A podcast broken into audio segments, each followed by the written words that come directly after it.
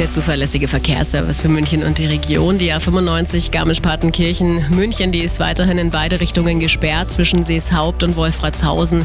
Die Umleitung ist die U21. Gute Fahrt wünsche ich Ihnen. Passen Sie gut auf auf sich.